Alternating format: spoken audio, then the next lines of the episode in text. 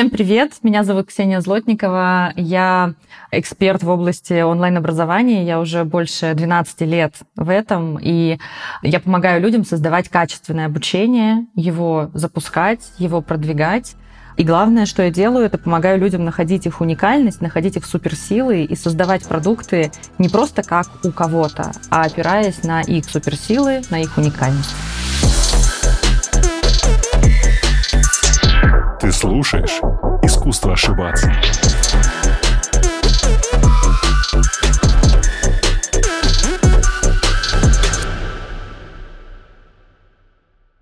Ксения, привет. А, добро пожаловать. Очень рад, что нам все же удалось и удастся это записать.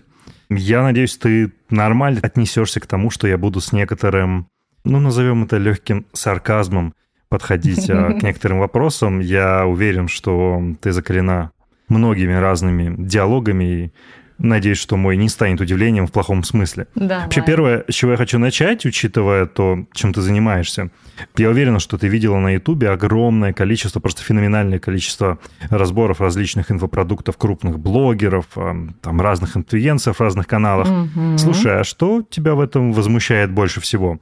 Вот ты смотрела и прям такая, ну, блядь, ну это вообще не так. Ну, что, что за ерунда? Что тебя прям задевало? Возмущает, да, ты сказал? Мне просто слово немножко пропало. Да, да, возмущает. возмущает? Да. Хм, это хороший вопрос, потому что ну, у меня просто нет такого чувства, наверное. Сейчас я подумаю, прям ты меня заставил задуматься. Мне кажется, у меня нет такого чувства по отношению к онлайн-обучению, просто потому что я понимаю, откуда, где ноги растут и какие причины того или иного события, да, того или иного нового запуска, того или иного какого-то нового продукта на рынке. Меня иногда возмущает подход. Вот, наверное, знаешь, э, если говорить про возмущает, да, это вот там один из последних, может быть, вот где mm-hmm. я такое чувство чувствовала. Это Ксения Собчак, я не знаю, там, кто следит вообще в целом за рынком э, инфобиза, видит разные там яркие кейсы, и вот Собчак довольно ярко заходила, потому что она сначала там разносила инфобизеров, да, а потом сама пошла запускать да, свои онлайн-курсы. Да, да. И там получилась такая ситуация, что мы с ней начинали работать, и мы ей разрабатывали концепцию, а я топлю за качество. Ну, то есть я прям, я потому что изначально методолог. Я долгое время работала угу. именно человеком, который создает сами продукты. И это первая моя компетенция и главное. Вот. И разрабатывая ей концепцию, конечно, мы топили за качество, за то, чтобы максимально ее метод раскрыть. А в итоге она ушла от работы с нами и ушла к ребятам, которые создали курс в итоге чисто на хайпе, на деньгах. И насколько я знаю, что там история, ну вот, наверное, возмущение я чувствовала тогда именно из-за того, что, ну, блин, можно было сделать хорошо и качественно, а в итоге все закончилось судами и неотданными обязательствами. Но это, наверное, вот такие случаи, вот где я могу повозмущаться. А в целом я просто понимаю, как, как что оно происходит, поэтому я скорее так. К чему-то просто я лояльна, а к чему-то я менее лояльна. Но не сильно возмущаюсь, мне кажется. Ну, а помимо качества, к чему ты менее лояльна? К жестким продажам, к продажам не той целевой аудитории.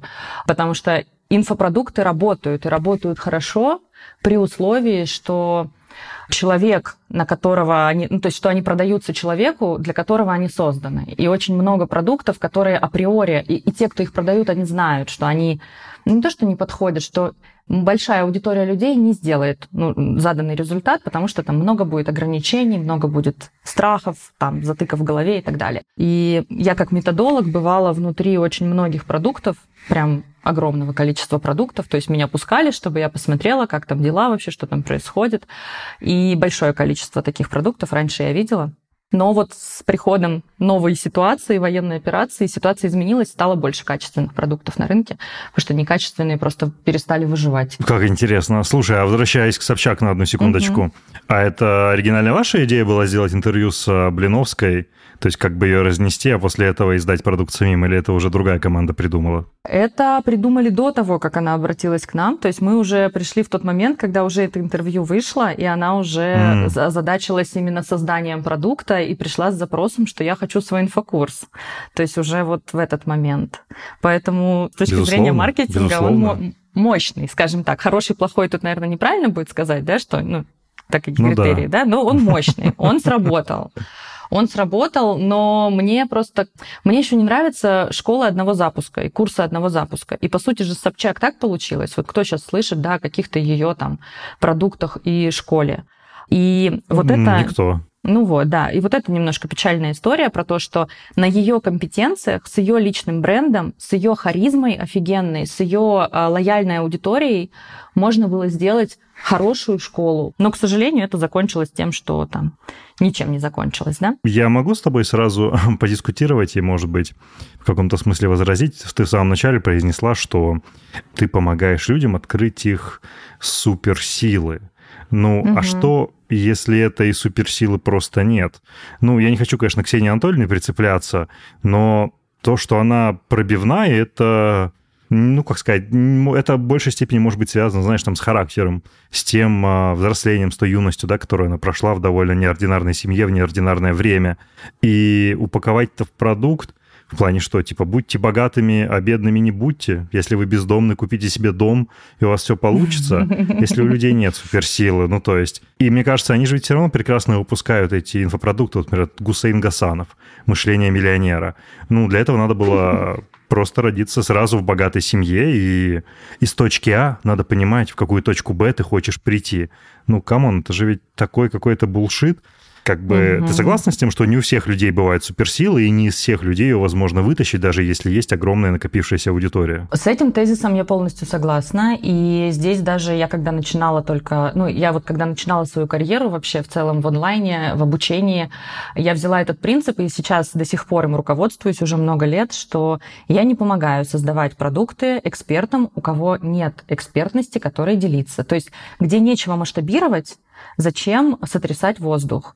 И курсы созданные, или продукты, созданные на пустом месте и просто раздутые, да, мне они не нравятся. Я раньше возмущалась очень сильно. То есть я раньше, чтобы ты понимал, я была таким прям пропагандистом качественного обучения. Я кричала, блогеры не должны преподавать, у блогеров не должно быть курсов. Все курсы твердым экспертам. Пусть это будет качественная экспертиза. Я прям топила за это. С годами у меня чуть-чуть поменялось мнение, потому что я увидела, что тут без спроса не будет предложения, и что это реально работает, когда, например, Лерчик, да, там крупный блогер, записывает угу. курс по фитнесу, хотя она вообще никогда не была, да, экспертом в фитнесе, но она записывает вообще. курс по фитнесу, и для людей это работает, и они начинают заниматься просто потому, что у них очень высокая лояльность к ней. Это как в школе когда-то, когда мы учились, или в университетах, у нас был любимый преподаватель, вот любимый преподаватель, и он влюблял в предмет, и суть была не в том, что он круто преподает, а в том, что он любимый там по каким-то причинам. И поэтому были результаты. И вот то же самое э, с блогерами, что реально есть большая ценность в том, чтобы человек, которому есть большая лояльность, высокая лояльность, что-то тебе рассказал. Пусть это будет заезженная какая-то мысль или истина, да, которая уже миллион там, тысяч раз звучала на тренингах, но он это говорит. Вот с Гусейном Гасановым у меня к нему лично нет никакой лояльности. Мне лично он не нравится, и я его не смотрю, так. я не буду никогда покупать его курсы. Но я понимаю, что огромная ага. аудитория вот этих молодых пацанов, которым из его уст надо услышать «давай, иди и делай», они идут и делают. И это работает 100%, ну, не, не на 100% э, аудитории, но на кого-то это работает. И здесь я не могу сказать, что это какой-то как бы плохой, эм, вредный, что ли, да, такой феномен, вот эти курсы у блогеров. Но я их не называю образовательными продуктами. Я недавно даже рил записывала на эту тему. Я их не смешиваю с образованием. Это это такой edutainment называется. То есть это образовательная... Edutainment, да, развлекаловка. Развлекаловка, да. Это вот туда больше. Кто-то получает от этого вдохновение, кто-то получает просто близость к любимому блогеру как бренду, да, вот эту принадлежность. Но с серьезными образовательными программами просто я бы это не сравнивала. Вот и все. То есть это как явление на рынке, оно возникает, потому что есть запрос огромный. Ну, люди же покупают. Конечно. Как явление оно я есть. Я бы, знаешь, угу. извини, что я тебя перебью, я бы просто, я опять же бы поспорил с тем, что каким-то людям важно услышать от э, любимого блогера, там, от человека, ну, в общем, от некой ролевой модели, назовем это даже так, а, некий призыв к действию. Я согласен с тем, что им важно это услышать, но вот на этапе призыв к действию «иди делай», мне кажется, что как раз-таки все и ломается. Ну, например, почему люди уходят из э, личной терапии, да, у психотерапевта, у квалифицированного специалиста угу. после там второй-третьей сессии? Потому что надо меняться потому что ты начинаешь что-то про себя понимать, и тебе затем необходимо предпринять действия. И вот на этапе действия это ломается. То есть, а, ну, Гусейн Гасанов, конечно, там, окей, может быть, его правда кто-то слышит, но самый лучший пример того, что люди не хотят меняться, это все же является Елена Блиновская, марафона желаний. Не надо ничего делать загадайте, там, подуйте на шарик, подуйте на воду, и все получится. И вот как мы узнаем, какое у нее состояние, самый большой запрос на то как раз, как не меняться и добиться всего. Поэтому вот э, я сильно сомневаюсь, что слова, произнесенные даже твоим любимым блогером, на что-то реально влияют. Как ты думаешь вообще, какая вот э, вторичная мотивация? Предположим, что даже если первая мотивация правдива, что окей, им важно услышать от любимого блогера что-то, какая вторичная мотивация у людей? Зачем еще они приобретают эти продукты, этот edutainment? Угу. Ну, я вот э, сначала с тобой тоже немножко не соглашусь. Мне кажется, что здесь э, такой накопительный эффект существует. Я, mm-hmm. знаешь, немножко как бы с детства я такая, что я верю в людей. То есть я все-таки так. больше такой оптимист. То есть я искренне вижу, вижу вот эту сторону, да, что люди большинство, 90% не меняются, там, не знаю, 60% любят в своих вообще, в своем болотце сидеть там большую часть жизни, но мне кажется, что с каждым годом, у меня нет статистики, знаешь, на которой я могла бы опираться, ну, может быть, только статистика okay. по приобретению курсов, да, онлайн-обучения, что люди с каждым годом все больше и больше тянутся к тому, чтобы что-то менять в своей жизни. И я здесь, да, за накопительный эффект. То есть сказал Гасанов, сказал еще кто-то, сказал еще кто-то, здесь он не сделал, не сделал, не сделал, а на 50-й раз он пошел и сделал, потому что есть накопительный эффект. Сделает. И как, какой-то шажочек, да, он там сделал. А может быть, книжку какую-то дочитал и пошел и сделал. Вот, поэтому здесь я вот э, вижу скорее вот так эту картину. И вредного, честно говоря, не вижу ничего. Вот, то есть я, я не вижу ничего вредного в этих продуктах. Может быть, для кого-то они не оказывают пользы, пользы, но, по крайней мере, вреда я в них искренне не вижу. Кроме такого вреда, да, что кто-то один зарабатывает, а остальные на него с завистью смотрят и думают, блин, он на нас зарабатывает. Ну, кроме вот такого. Вот. И про Блиновскую я даже проходила когда-то ее марафон желаний по рекомендации одного своего товарища, причем товарища такого так. очень экспертного. По инф... Это было много лет назад, и мне это порекомендовал прям товарищ из инфобиза, причем довольно из твердой ниши. И я, честно говоря, до сих пор, я как методолог, я в искреннем восторге от того, как сделан продукт. Это очень грамотный подход к продукту, то есть все хейтят Блиновскую, я ее не хейчу, потому что я прям уважаю ее подход к продукту, это реально сделано хорошо. Там очень много было, угу. у нее очень много шагов в продукте, которые и с точки зрения продукта, и с точки зрения маркетинга сделаны прям очень, ну, клево, прям продумански. И, ну, какие, например? И для людей. Ну, например, что они раньше, я не знаю, как сейчас это работает, они раньше запускали людей на бесплатные две недели. Ты просто заходишь и две недели учишься в продукте, и с тобой работает куратор, причем работает так, что ты просто его там главный вообще подопечный. Каждый день он с тобой на связи, он тебе подсказывает, он тебе помогает и так далее. А дальше тебе продают mm. продукт всего лишь за 4000 рублей, а дают довольно такую там... Понятно, что это про исполнение желаний, но там много такого коучинга, рефлексии, ну, а и, тебе это помогло, говоря, кстати, как-то? Вот. Мне это помогло проработать, это вот как продают там тренинги по целеполаганию, да, то есть я не вижу ничего плохого да. в том, что человек садится и прорабатывает свои желания, именно прорабатывает. Пишет, что я хочу конкретно, пишет там какие-то ограничения к этому, еще что-то. То есть это, по сути, такой коучинговый подход. На коуч-сессии за это ну, ходят да. и деньги за это платят. И я сейчас там за одну коуч-сессию плачу меньше, чем тогда за продукт Блиновской. Поэтому чего-то плохого в этом я не вижу. Исполнились ли мои желания? Я, честно говоря, не помню, что я там загадывала. Вот не помню. Но я помню, что мне очень понравилась структура в голове после этого, что я их структурировала, нашла ограничения и типа так по полочкам все разложила. Вот это мне понравилось. Но и меня еще умиляет очень хейт Блиновской про то, что там шарики в небо загрязняют атмосферу и так далее. А, ну, я тут отчасти согласна, что можно придумать какой-то более там экологичный способ там, завершения, да, э, ну, в принципе. Но я понимаю, что я бы сама даже, там, создавая какой-то митинг, не знаю, какое-то событие, не подумала бы, что шарики в небо загрязняют атмосферу. Поэтому тут я как-то... Ну, это такое. Это слишком прогрессивно, думать про шарики в атмосферу. Ну да, ну нашли как бы за что зацепиться, но много такого хейта. Я просто слышала, что это не экологичный бизнес. Я очень умиляюсь. Ну, кто реально нашел за что зацепиться, это Федеральная налоговая служба и Росфинмониторинг, а все остальные это так. Это точно. Ну, это, кстати, вот, да. У меня просто есть лучшая подруга юрист, юрист в инфобизе, и она уже много лет ходит и топит за то, что ребята хватит там серых схем. И вот оно все выплыло наружу, да. Ну, так происходит в инфобизе. Слушай, ну я вот, кстати, на этом моменте не могу, знаешь, вот э, немножко не поворчать, что ли.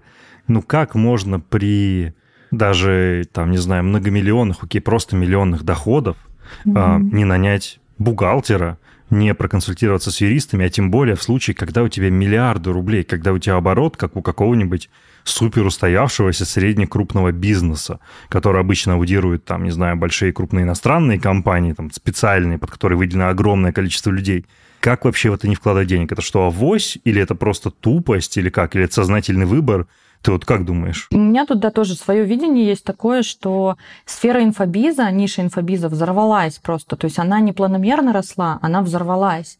И люди, которые mm. начали делать бизнесы в инфобизе и резко зарабатывать по 10, по 20 миллионов в месяц, они до этого не строили, большинство из них до этого не строили большие бизнесы.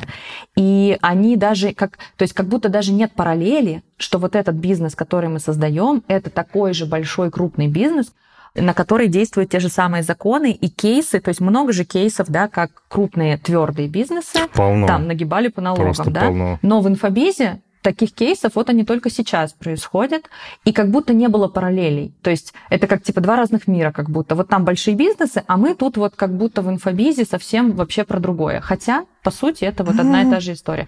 Мне кажется, это мое личное мнение, то есть я тут, э, знаешь, не истина в последней инстанции, но вот находясь внутри ниши, мне кажется, что это именно так. То есть, потому что это развивается как у многих как игра. Вот ты что-то сделал, оп, реакции ну, пошли, да. оплаты, о, круто. Там некоторые же даже э, в начале, некоторые даже кошельки себе не подключали, потому что просто оплаты идут на карту, и да, что нужно подключать какую-то платежную систему, а ну ладно, это происходит уже через какое-то время заработка. То есть там, ну, до смешного, да, там такие вещи. Наш диалог с Ксенией – это хорошая иллюстрация того, что если человек разбирается в своей профессиональной теме, то он в какой-то момент отходит от категории восприятия работы своих коллег в стиле «люблю-не люблю» и наоборот обращает большее внимание на качество производства и внутреннее содержание продукта. На мой взгляд, именно эти приоритеты позволяют добиваться действительно высочайших результатов в своем деле. Как никто другой, это понимает компания Selectel, ваш надежный партнер в мире облаков и IT-инфраструктуры. Вместе с Selectel мы продолжаем рассказывать глобальные истории людей, стоявших или все еще находящихся за успехом других людей или проектов, чтобы ваше понимание успеха не ограничивалось лишь критериями публичности.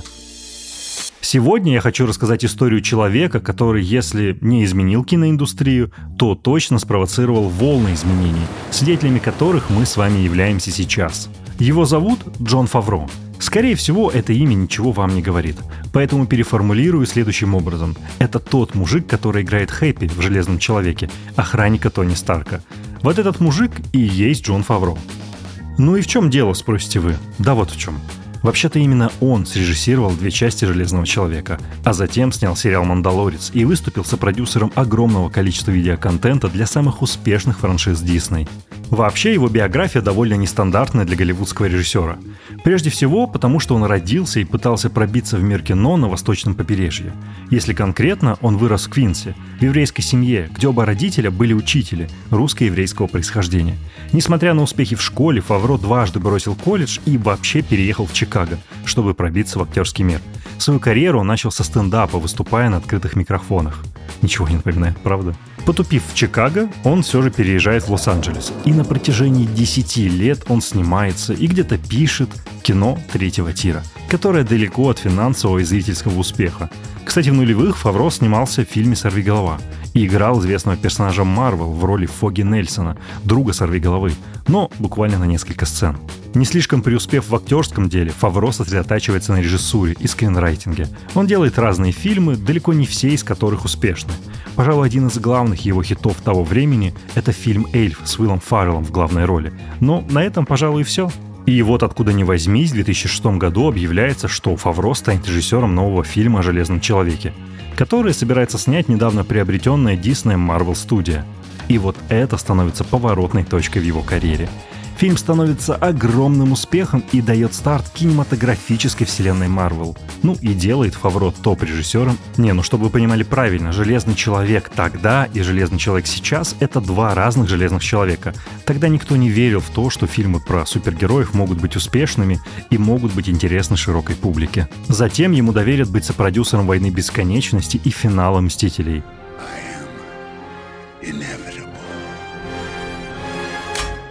А после он сделает анимационный фильм «Король лев». И, конечно, книгу «Джунгли», сиквел, который вроде бы тоже находится в работе. Ну и, кстати, и другие вселенные «Звездных войн» находятся в его ведении. Книга Боба Фета и «Асока» в сопроизводстве с Lucasfilms. Казалось бы, ну какие шансы у парня без профильного образования и вообще какого-либо образования в Голливуде? Однако ему удалось стать одним из влиятельнейших продюсеров Голливуда, оставаясь сравнительно за кулисами успеха больших проектов. Ну, вы же вряд ли думали, что Хэппи Железного Человека и есть режиссер фильма, не так ли?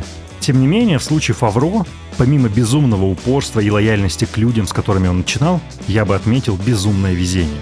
Тот факт, что ему доверили Железного Человека, это везение, потому что Кевин Файги, президент Marvel Studios, не имея больших бюджетов на производство, делал ставку на две вещи.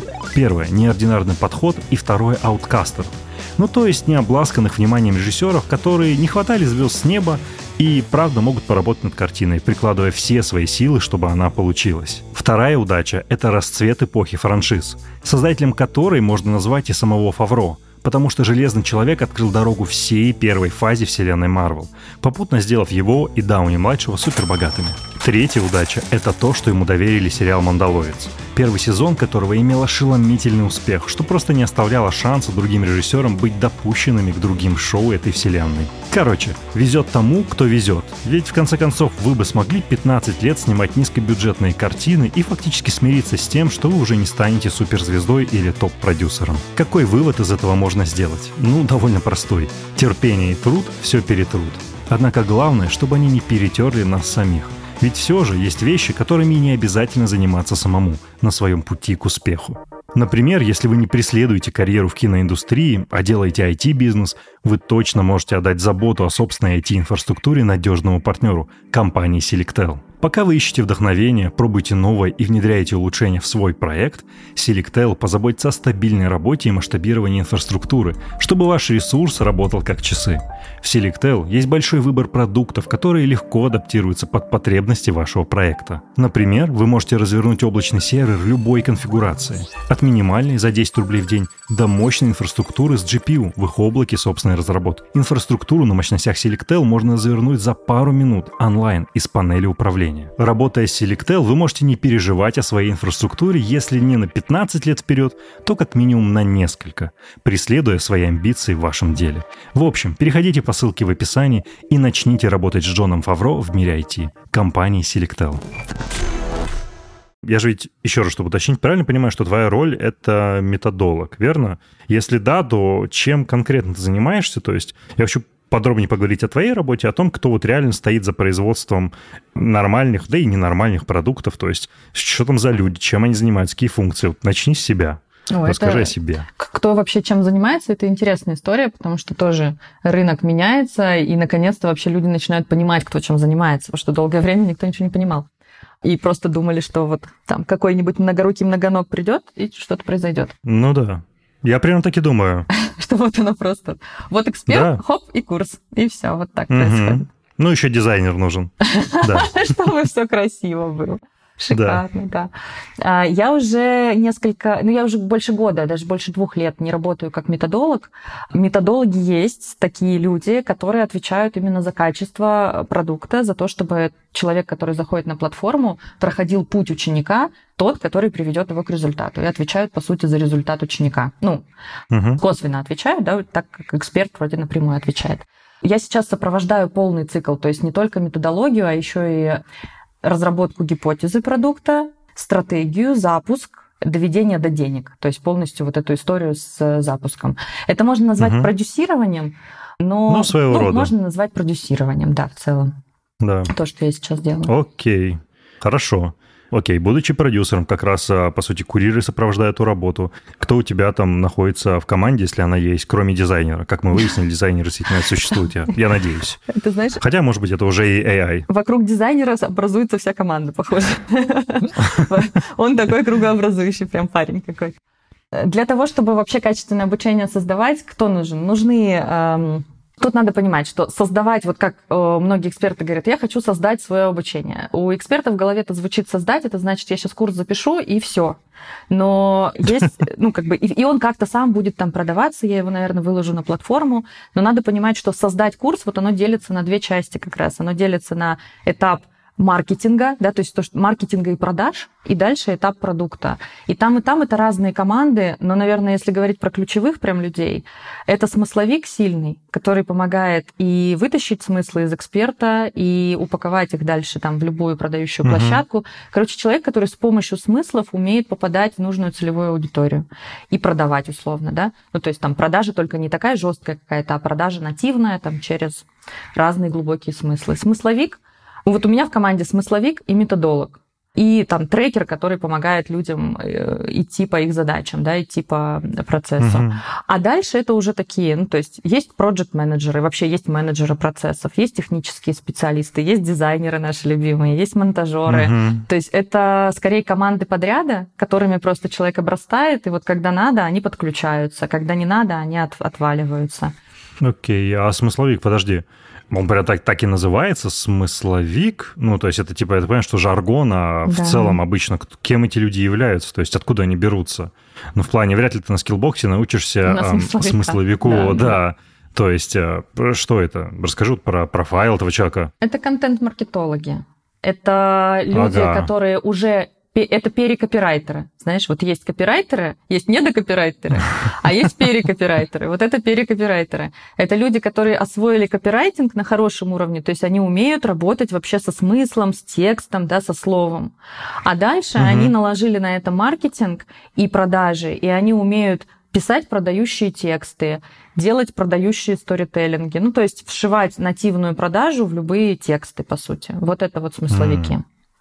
И они супер нужны для того, чтобы... Вот ну, они просто это самые необходимые люди, то есть либо этой компетенцией, то есть это как компетенция, ей может обладать и продюсер, например, да, и продюсер это все ну, делает. Да. Но так как это много детальной работы, писать вот эти все тексты, писать лендинги, то классно, если есть такой человек, который то закрывается. Слушай, а откуда ты их вытаскиваешь? Ну, в плане, это люди, которые условно там долго проработали копирайтерами в каких-то больших там иностранных агентствах рекламных, ну, или там маркетинговых, или как? То есть как они приходят конкретно в эту нишу? Потому что она все равно даже для меня, хотя я, в принципе, много общаюсь с разными людьми, интересуюсь разными вещами, это вообще темный лес. То есть как вам туда попадает? Вот как смысловику попасть туда, вот, например, в твою команду? То есть он хрен знает вообще, кому идти работать, вот как оказаться в этом рынке? Тут самое интересное, что хорошие смысловики, они знают себе цену, и их передают как раз по сарафанному а. радио из рук в руки. То есть тут не так, что, да, тут дефицит их. Вообще в целом на рынке онлайн-продуктов, а, онлайн-курсов дефицит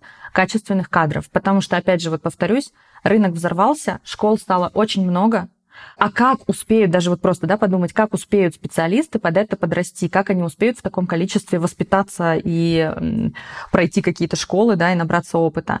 И качественных методологов, качественных смысловиков, качественных продюсеров, вот кто может в найме весь процесс продюсировать, и качественных проект-менеджеров, их передают прям вот как зеницу ока, такие они очень ценные ребята. Поэтому если он такой, он, он знает примерно все о себе. Mm. Но тут есть интересная специфика. Вообще в целом у рынка тоже онлайн-обучения, я не знаю, наверное, такая же специфика еще у рынка крипты, у рынка гейм-игр, ну вот этих онлайн-игр разных, да? Ты сейчас, знаешь, перечисляешь просто, знаешь, вот такая же специфика у рынка крипты, у беттинговых компаний нелегальных, у нелегальных онлайн-кинотеатров.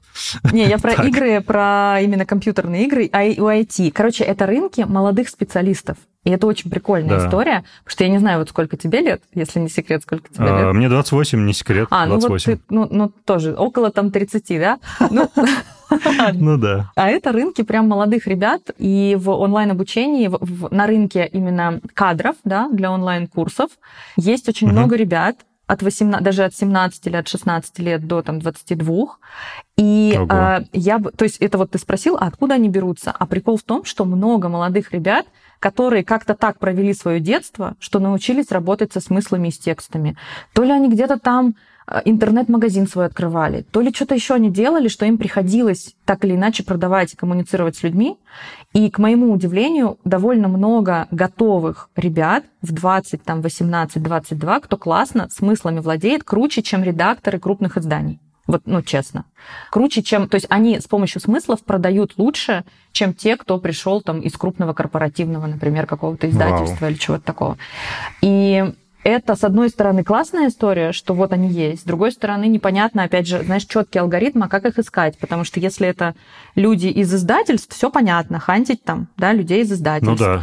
Если это копирайтеры, не знаю, там, журналов, тут тоже все понятно. А здесь непонятно. Ну, ты идешь и расклеиваешь рекламу в вейп-шопе, что ищешь смысловиков.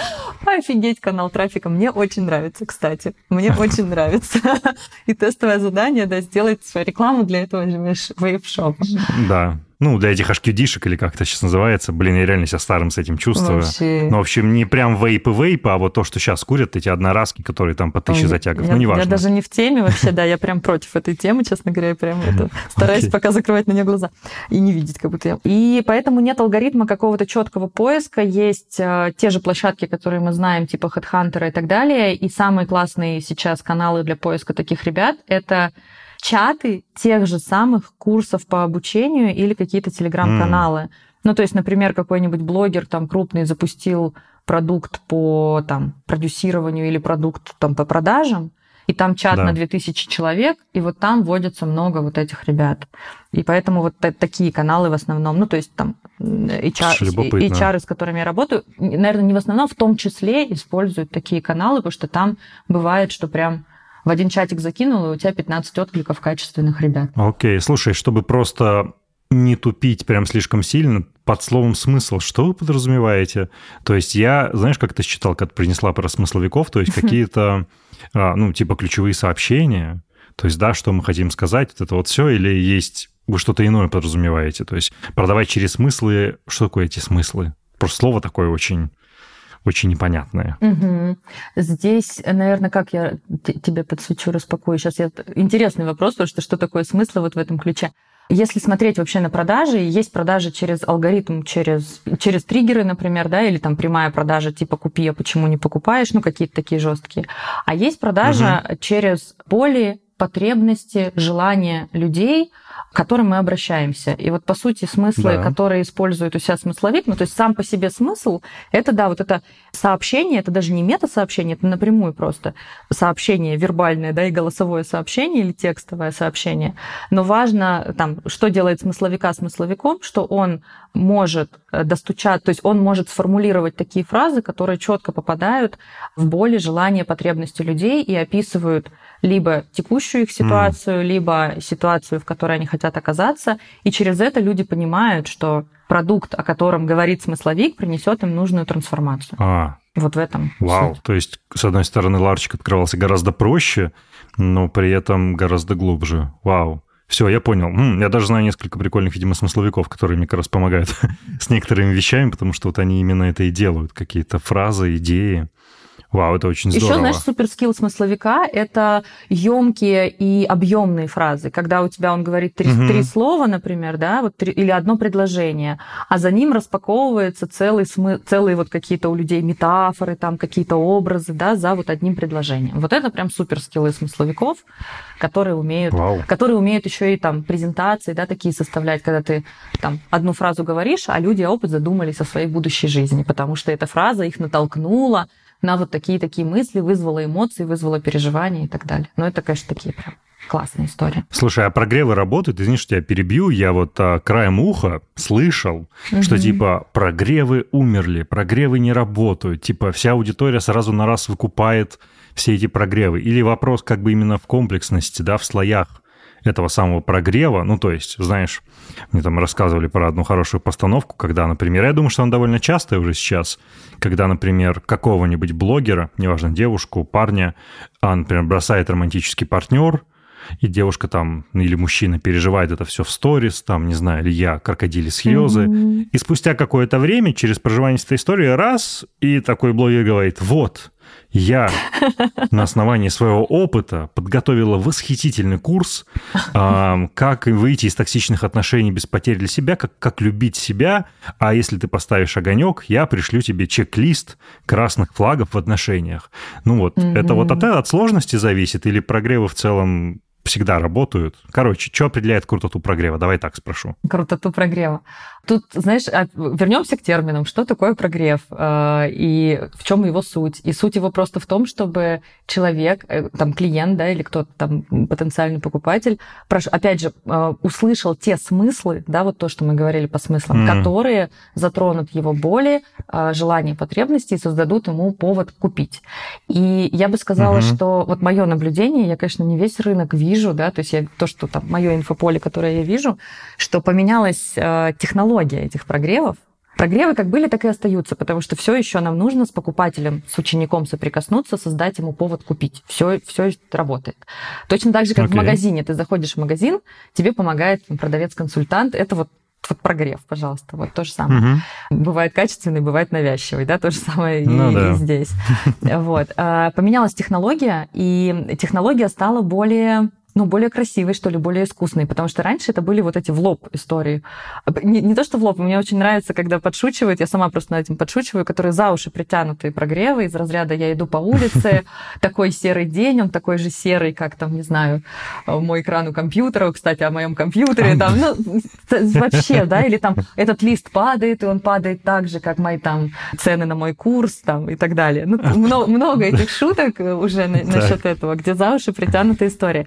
И они такие грубые, некрасивые, и они работали, но вот мне, как человеку, который со смыслом работает, я на них смотрю, и мне вот ну, неприятно. Ну, типа, блин, настолько грубо, настолько неэстетично как-то вы это сделали. А сейчас эм, мне нравится, что происходит в плане искусства продавать. Очень много сейчас я вижу продаж через юмор.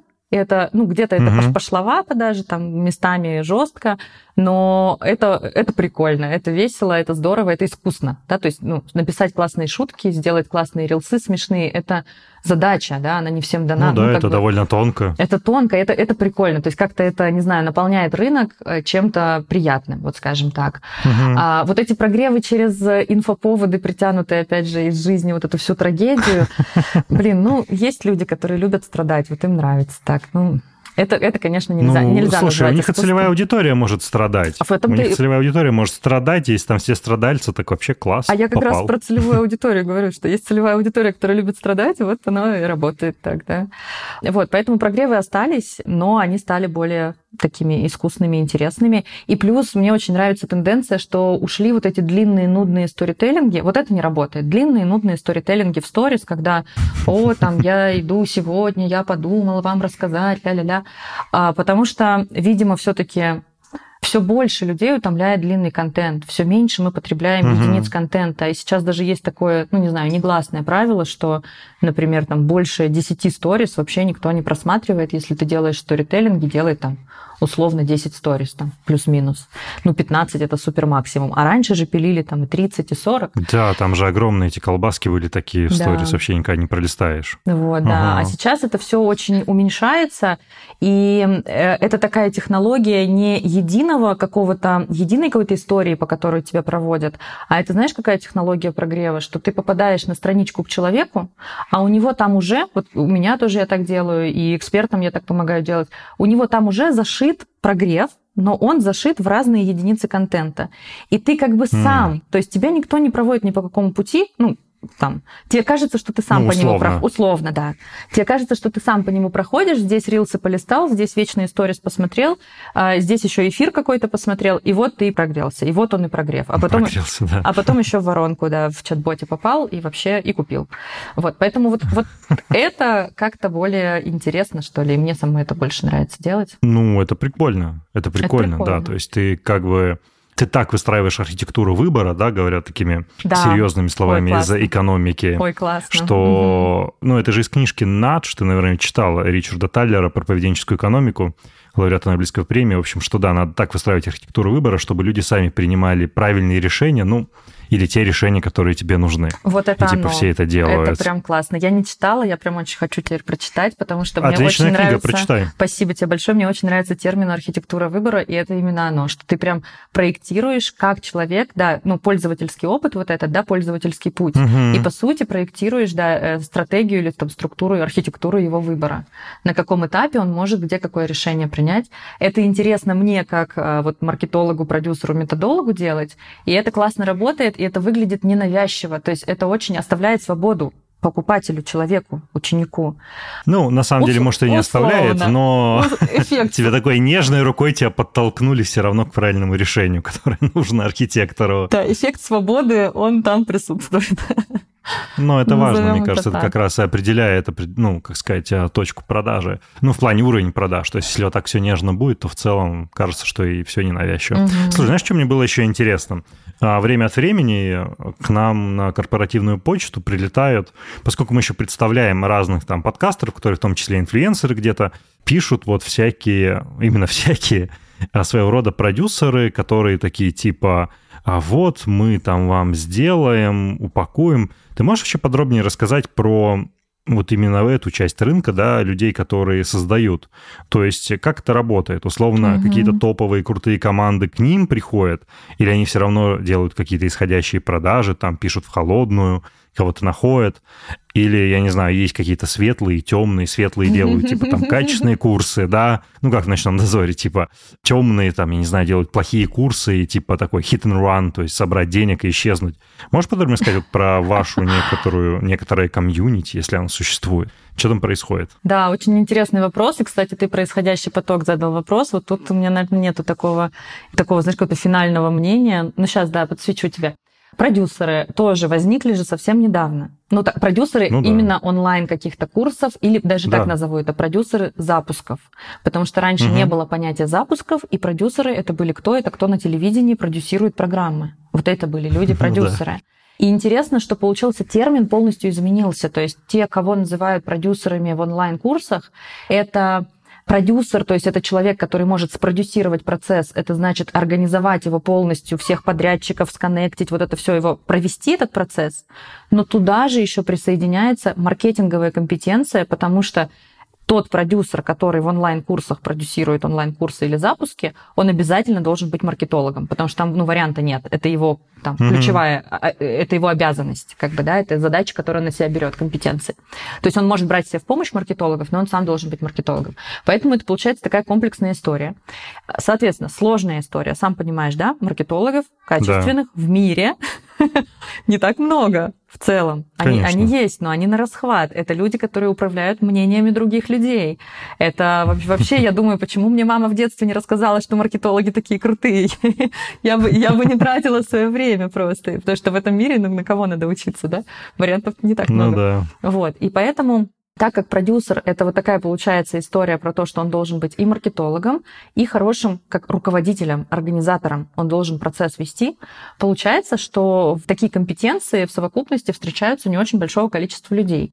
И большинство продюсеров, вот которые есть э, сейчас такая тусовочка продюсеров, их не так много, которые руководят и либо они консультируют, либо они прям ведут самые крупные в России онлайн-школы, которые делают миллиардные запуски, они прям очень большие ребята. Вот. И есть ребята, кто их продюсирует, и чаще всего это либо из твердого маркетинга вышедшие, либо вышедшие угу. из... То есть у них какой-то за спиной либо бизнесовый опыт такой твердый, либо маркетинговый опыт твердый, либо, может быть, продажи в каком-то виде. А еще бывают выходцы из какого-то э, организации мероприятий, то есть каких-то крупных ивентов вот оттуда еще бывает. Но там, угу. тоже, там тоже смесь как бы такая а, маркетинга и организации. И вот этих качественных продюсеров не так много. Понятно, что они постепенно воспитываются, да, они постепенно образовываются. Вот. Но чаще всего те, кто делает вот этот исходящие запросы и ищут себе экспертов, чаще всего, я не буду сейчас за всех говорить, да, но чаще всего это спорная история, в которую не факт, что нужно ввязываться. Просто потому что там, ну, тоже частая штука, когда привлекают эксперта и полностью делегируют его запуск на команду. А в команде есть отдельные специалисты, но нет головы, которая их связывает. И команда, каждый сам по себе специалист хорош, но они не могут запустить эксперта качественно, потому что у них нет вот этой стратегической головы. И часто угу. такое происходит в продюсерских центрах. Вот это то, что я видела там в нескольких продюсерских центрах. Продюсерский центр — это как-то объединение вот таких ребят, которые этим занимаются, или что это? Ну, это как раз, да, продюсерский центр — это это команда, которая продюсирует сразу нескольких экспертов. И есть такие команды, которые берут двух-трех экспертов, и они их ведут на протяжении нескольких лет. Это продюсерский центр уже получается. Ну, то есть продюсерский угу. центр, когда под тобой несколько просто экспертов. Но Всё, они, понял. но самые эффективные такие модели, когда под ними там 2, 3, 4 проекта. Ну, 4, наверное, это максимум. И все, и дальше уже нет, потому что там на расширении там сильно падает качество. Вот. А и что-то хотела, мысль потеряла сейчас по поводу исходящего потока. А, вот, исходящий поток может быть качественным, ну, когда к тебе, в смысле, приходит, да, это для тебя входящий поток, может быть ну, да. качественным в том, в том случае, когда к тебе приходит человек и говорит, слушай, Антон, мне так нравится твоя ниша, я в ней уже какое-то время поработал, мне бы хотелось реально вложиться своими силами в то, чтобы развить конкретно ваш проект, он офигенный и я готов работать над вашим конкретно проектом. Вот в такой ситуации есть очень, ну то есть когда я продюсер, и я не просто беру кого бы мне запустить, а я выбираю конкретного эксперта, с кем у меня есть релевантный опыт, кому у меня есть большая лояльность, потому что ты же понимаешь, продюсер хороший, это человек, который в тени находится проекта. То есть это да, такая конечно. роль вообще под вопросиком, да, то есть ты в тени, ты много вкладываешься, а если вы расходитесь, то большинство контента и аудитории остается у эксперта. Поэтому... Ну, кстати, знаешь, извините, перебью, угу. мне было интересно спросить, а у кого, как правило, права остаются на контент? Вот, предположим, отсняли курс, права у блогера, ну, там, инфлюенсера какого-нибудь или все же у продюсера? Как это обычно принято? А слушай, тут очень сильно зависит от модели. А, в целом модели взаимодействия, они разные есть модели. И есть модели, когда эксперту просто платят зарплату, и все права остаются на стороне а, школы. А школой руководит, например, продюсер. А эксперт mm. просто пришел, поработал, заплатили ему там сколько-то тысяч рублей, и он ушел. Есть такие модели. А есть модели партнерства, и в моделях партнерства просто продюсеру чаще всего даже невыгодно забирать себе контент, потому что он не может без эксперта развивать школу. И поэтому ну, да. в моделях партнерства Контент это просто стоит. оговаривается на старте. Там главный, на самом деле, вопрос не в контенте. Контент, э, понятно, что его сложно произвести, понятно, что это энергия, время, деньги, но главный вопрос в аудитории.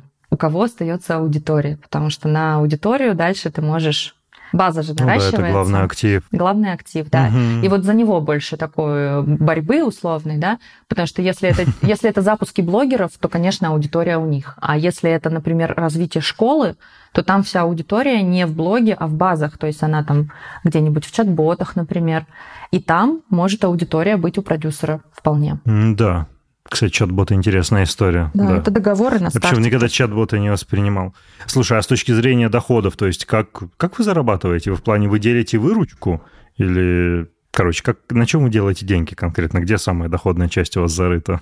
Ты имеешь в виду вообще в онлайн-школах или продюсера? Нет, или конкретно вот у продюсеров. У продюсеров, конечно, да. Это либо 50 а, на 50 истории, либо там 30 на 70 да, истории с экспертами запуски. То есть это угу. процент от запусков. Ну, разные бывают там в зависимости от э, модельки.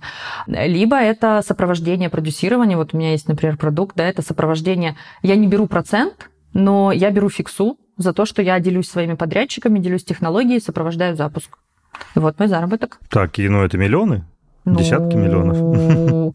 Это в перспективе десятки миллионов, да, сейчас это миллионы. Долларов? Нет, пока не долларов, к сожалению. Мне бы тоже очень хотелось. Я к этому не, ну, иду. Даже рублей, это уже прекрасно. Это здорово. Слушай, знаешь, наверное, еще что важно. Вот смотри, я обычно, да, потребитель, предположим, я вот сконвертировался, чтобы что-то приобрести. Не конкретно там кого-то, ну, образовательный курс, например, а в целом. И вот я открываю, не знаю, там, мы Ксению Собчак упоминали, открываю ее офигенный mm-hmm. лендинг.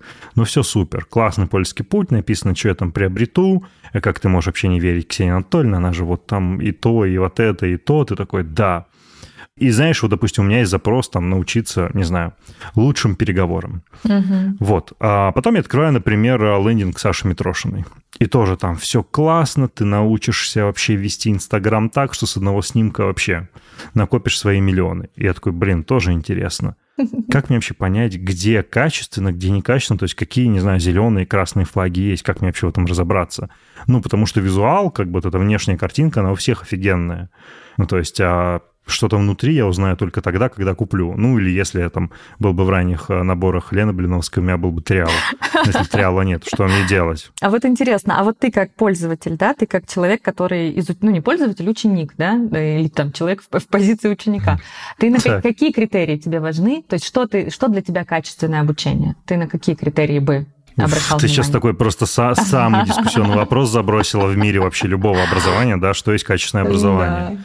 На критерии мы должны полагаться. Не, ну тут, понимаешь, mm. тут не бывает «мы должны», тут бывает конкретно ты как человек, потому что здесь да, я абсолютно разная целевая аудитория выделяет для себя разные критерии. Вот, кстати, на эту тему у меня есть очень забавный кейс про критерии. Хочешь быстро расскажу?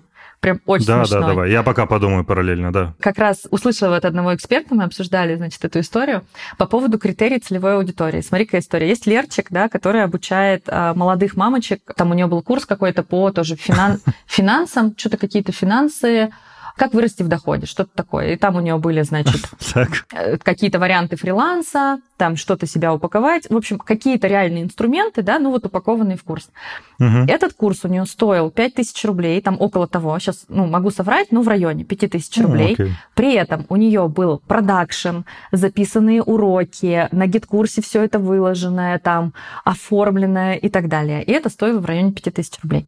И ее аудитория это покупает, радуется, им хорошо. Вот, пожалуйста, да, для них такой продукт. Саша Белякова, есть еще такой тоже эксперт.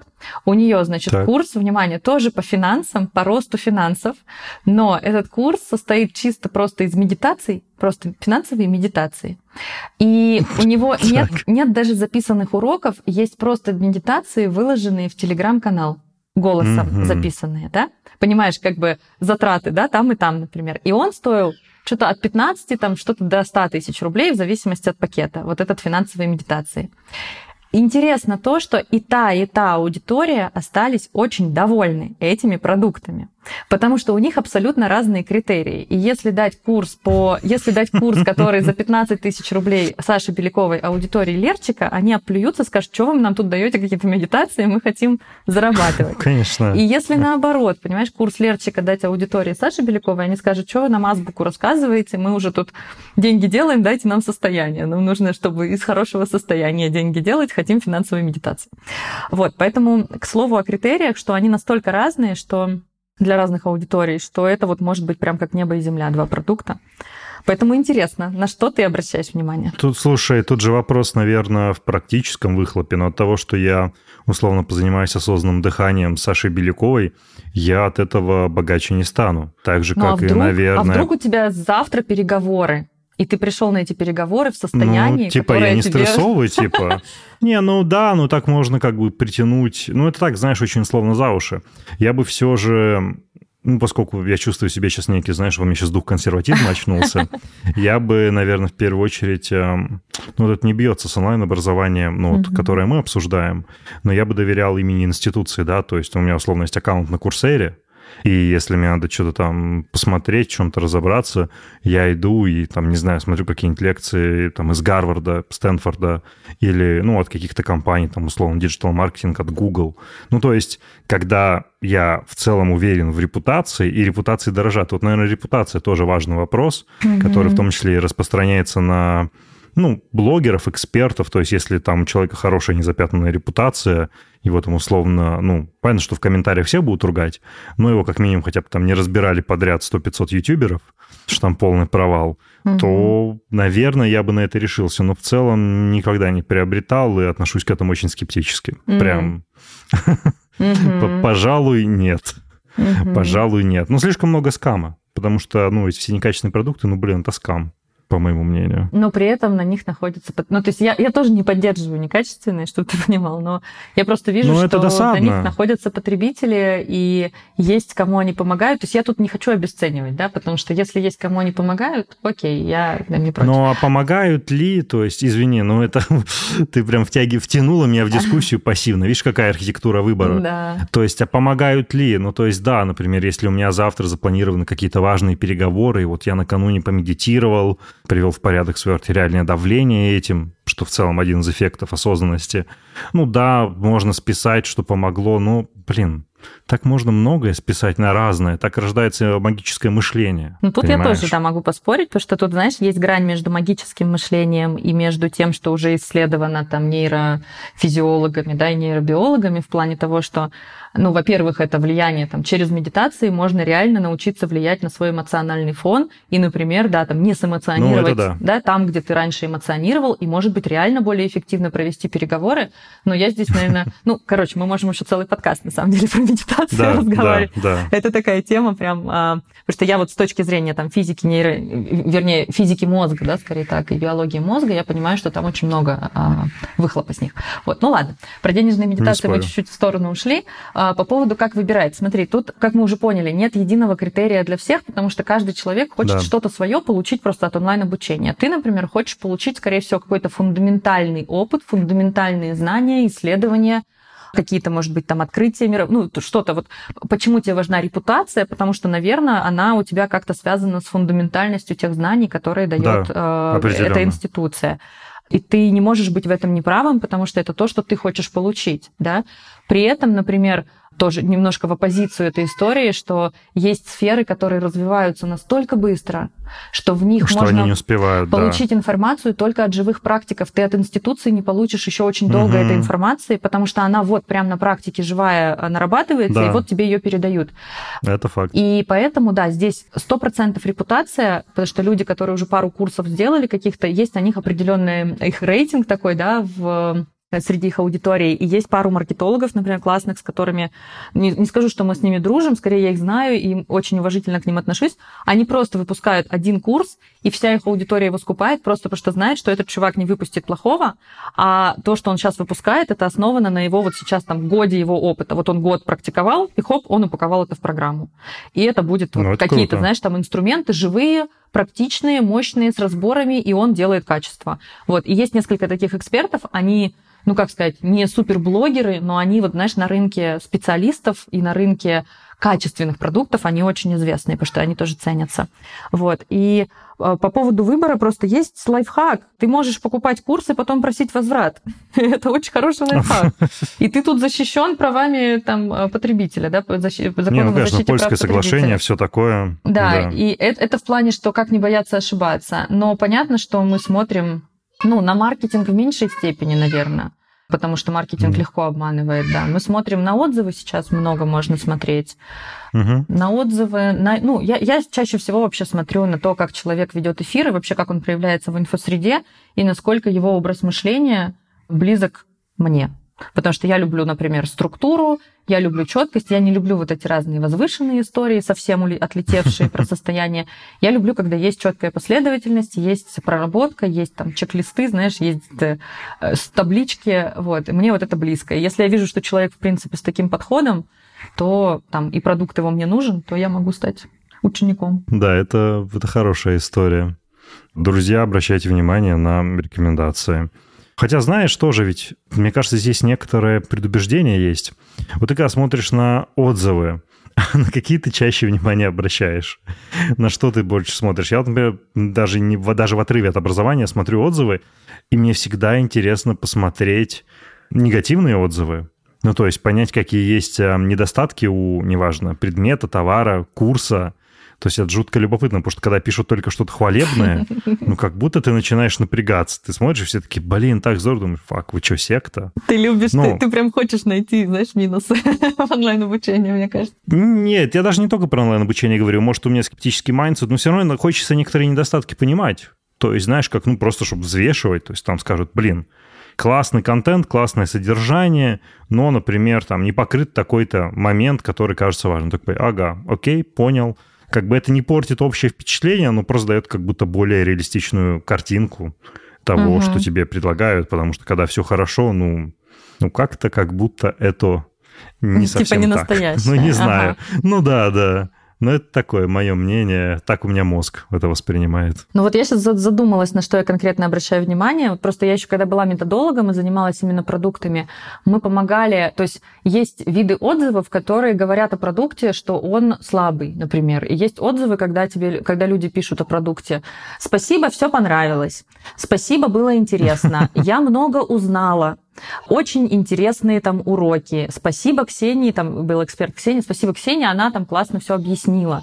И я читаю эти угу. отзывы и понимаю, что люди, кроме знаний, ничего не получили, они не могут это отметить. И, скорее всего, вообще эти отзывы говорят просто из лояльности к эксперту. Просто им неудобно сказать, что что-то ну, им не нравится. Обидеть. ну да, ну, ну да. спасибо, вы там поработали, я посмотрела ваши уроки с удовольствием. И вот если много таких отзывов, то мне это говорит о пустоте продукта.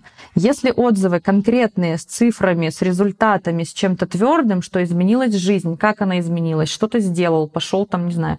Это первый такой критерий, да, а, для да. меня. То есть вот на это я смотрю. И я смотрю на того, на, на то, от кого эти отзывы, потому что есть ну, реально твердые эксперты, когда приходят, например, твердые маркетологи и оставляют отзывы на курс по маркетингу, я понимаю, что там уже предвзятая была сторона, и она как бы лишний раз хорошего не скажет. От кого отзывы, вот это тоже важно. И кейсы, кейсы, но кейсы, кейсы тоже, вот я знаю много курсов, которые притягивают за уши кейсы, есть такая история. Поэтому прям полностью, наверное, на кейсы опираться, ну, вопросики у меня, конечно кейсы все-таки эксперты выставляют в том свете, в котором им выгодно их выставить. Ну, да, это возможно. Это возможно. Слушай, знаешь, я обычно в конце спрашиваю такой вопрос, и мне было бы очень любопытно получить ответ именно от тебя. Как ты думаешь, что главное люди не понимают про современное онлайн-образование? Ну, как интересно, что главное люди не понимают. И тоже люди, да. знаешь, это так очень как-то очень общо. Ну, ты можешь свести это. Ну, я бы сказала, что я наблюдаю. Я не знаю, что главное все люди не понимают, потому что мне кажется, что там, знаешь, люди делятся на разные э, прослоечки. Кто-то очень много чего понимает, а кто-то пока не понимает. И мне кажется, главное, что некоторые люди еще не понимают, что, во-первых, онлайн-образование это не какой-то тренд. Вот я уже много лет это говорю, но мне кажется, все еще это актуальная история, что это не тренд, это не мода какая-то, это не что-то, что э, сейчас развивается, а потом схлопнется и уйдет. Это новая реальность, это новый вид образования, на который постепенно э, будут переходить и будут переходить э, и там серьезные учебные заведения, которые, в принципе, уже, наверное, перешли, да, там в большинстве своем. Ну, так или иначе, наверное, да. Вот. И плюс это, этот, этот новый вид образования обусловлен не только развитием техники и вот этой свободой, да, ну, то есть огромное количество у него плюсов, но помимо этого еще и ситуации в мире, типа пандемии, которые могут нас обязать пользоваться только этим видом образования, да, то есть тут получается со всех сторон как бы как будто мир туда двигается. Ну, то есть это эволюция образования абсолютно точно, это первый момент. Второй момент, что онлайн-образование может быть, и оно уже есть в некоторых моментах, качеством не хуже, ну, эффект от него не хуже, а в некоторых местах и лучше, чем от офлайн обучения.